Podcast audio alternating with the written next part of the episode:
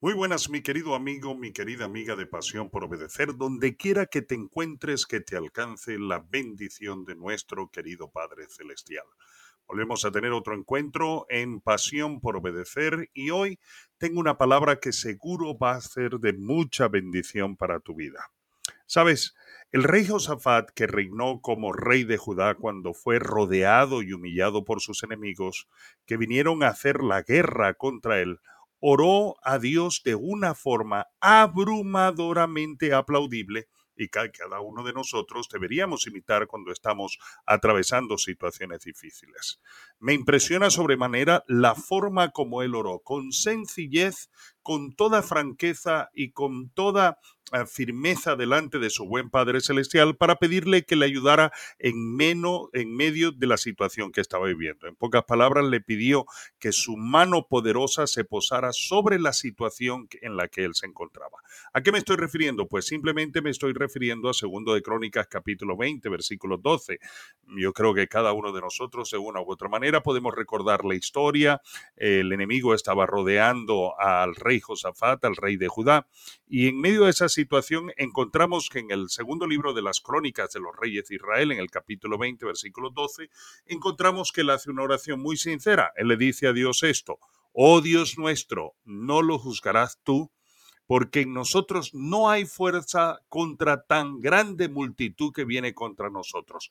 No sabemos qué hacer y a ti volvemos nuestros ojos. Voy a leerlo en otra versión. A mí me, fascina encontrar diferentes versiones para poderlo leer. En la versión, de, la, versión de, de la traducción del lenguaje actual dice, Dios nuestro, castígalos. Nosotros no podemos hacer frente a un ejército tan grande, ni siquiera sabemos qué hacer. Por eso nos dirigimos a ti en busca de ayuda. Y voy a leer dos versiones más porque creo que van a ser significativamente preciosas para nosotros y nos van a ayudar a iluminar mucho más nuestra mente en relación a lo que estamos compartiendo. Ahora, mira, en el versículo 12, en la nueva traducción viviente, dice, oh Dios nuestro, no los vas a detener somos impotentes ante este ejército poderoso que está a punto de atacarnos. No sabemos qué hacer, pero en ti buscamos ayuda. Y una última versión que voy a estar leyendo que es la nueva versión internacional eh, castellana, es decir, eh, para los que hablamos en la península ibérica, dice, Dios nuestro, ¿acaso nos vamos, no vas a dictar sentencia contra ellos? Nosotros no podemos oponernos a esa gran multitud que viene a atacarnos, no sabemos qué hacer y en ti hemos puesto nuestra esperanza. Una de las cosas muy lindas que nosotros encontramos en este pasaje es primero la declaración de incapacidad que tiene el rey Josafat y que se la, se le expone claramente con toda sinceridad y con toda transparencia a su Padre Celestial, a nuestro buen Dios, a nuestro Padre Celestial. En este caso particular, mis queridos hermanos, muchísimas veces, amigos que me escuchan, eh, muchas veces somos incapaces de exponer nuestra debilidad delante del Señor.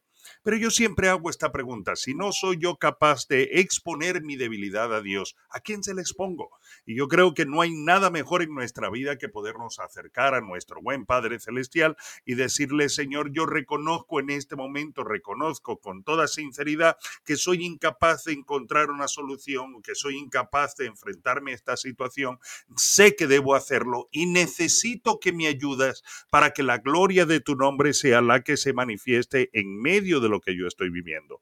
Y eso muchas veces, mis queridos hermanos, eh, nos falta en nuestra relación con Dios, nos falta nuestra sinceridad. Yo creo que cada uno de nosotros que conocemos perfectamente cuáles son nuestras fortalezas y nuestras debilidades, deberíamos acercarnos a Dios con toda sinceridad, con toda transparencia y decirle, Señor, esta es mi debilidad, necesito que me ayudes, necesito que me fortalezcas, necesito que me guardes. Señor, esta es mi debilidad, esta es la situación que me debilita y yo te la quiero entregar a ti, necesito tu ayuda, vengo a ti porque tú eres el único que me puedes ayudar en la situación que estoy viviendo. Si nosotros hacemos esto, siempre encontraremos a un Padre maravillosamente bondadoso y misericordioso que le agrada nuestra sinceridad porque es un acto de humildad.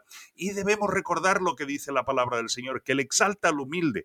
Por lo tanto, Él estará listo inmediatamente para derramar su poder y su bendición sobre nuestras vidas y sobre todo ayudarnos a ser fortalecidos en medio de nuestra debilidad, porque es hora que el débil diga fuerte soy. En este caso particular, la pregunta que nosotros debemos hacernos es, cuando las cosas van mal, ¿a quién ¿A quién oramos? ¿A quién corremos? Cuando nos sentimos humillados e intimidados por la gente, ¿a dónde vamos a buscar consuelo? Cuando nos quedamos sin ideas y soluciones a nuestros problemas que encontramos, ¿nos detenemos y buscamos la guía del Señor? Cuando las situaciones parecen imposibles, corremos hacia Dios, a nuestro Padre Celestial, quien hace que todas las cosas sean posibles. Mis queridos hermanos, Dios quiere que nosotros seamos hacedores de historia y me refiero a hacedores de su historia. Dios quiere que le demos oportunidad en medio de las situaciones que nosotros vivimos para que en medio de esa crisis, en medio de esa situación que estamos atravesando, si clamamos a Él y pedimos su ayuda, si ponemos nuestros ojos a Él, si reconocemos nuestra incapacidad y nuestra debilidad, su fortaleza se manifestará sobre nuestras vidas. Veremos y victoria, pero sobre todo seremos instrumentos de la gloria del Señor para manifestarlo en aquellos que están a nuestro alrededor. Eso es ser un hacedor de su historia. Ahora, yo no sé en este momento para quién es esto que hoy estoy compartiendo. Y probablemente tú, mi amigo, mi amiga que nos estás escuchando en este momento, te sientes atrapado, te intimida el enemigo o tal vez te quedas sin ideas sobre cómo superar las situaciones difíciles que tú estás atravesando en este momento. Yo quiero pedirte algo y quiero hacerte una pregunta. ¿Podrías detenerte y reconocer y decir esto como lo dijo Josafat? Amado Jesús, no sé qué hacer, pero mis ojos están puestos en ti, quien es mi única esperanza. Fíjate lo que estoy diciendo, repítelo conmigo. Amado Jesús, no sé qué hacer en medio del problema, de la situación que estoy enfrentando, en medio de la enfermedad, en medio de la crisis económica. Señor, no sé qué hacer, pero mis ojos están puestos en ti porque tú eres nuestra única esperanza. Puedes tener la certeza de que cuando nos humillamos, Dios escucha nuestro clamor. Cuando nos humillamos, nuestro Padre Celestial estará atento para derramar su bendición sobre nosotros. Di esto conmigo. No sé qué hacer, pero mis ojos están puestos en aquel que tiene mi vida y me guarda en la palma de sus manos y yo veré bendición y victoria. Mi querido amigo, pon los ojos en el Señor.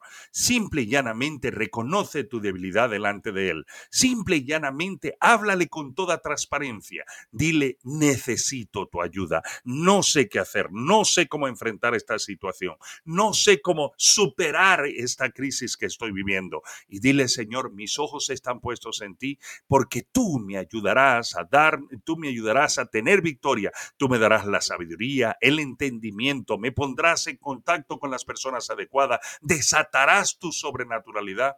Y yo te creo, Señor, en que lo harás, porque para el que cree, todo le es posible. Que el Señor te bendiga ricamente, que el Señor te ayude a poner eh, tu corazón delante de Él con toda sinceridad, a repetir esta oración que hemos repetido en el día de hoy y quiero, quiero volver a compartir para que tú lo hagas de la misma manera.